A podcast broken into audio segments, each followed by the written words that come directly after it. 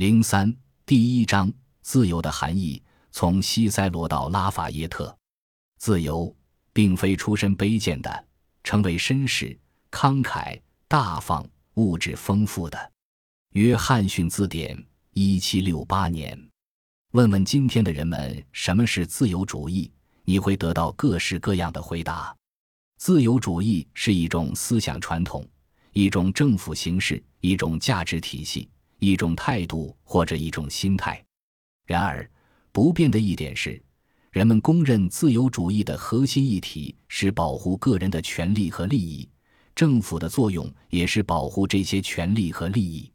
每个人都应当享有最大限度的自由来做出各自的人生选择，并按照自己的意愿加以实践。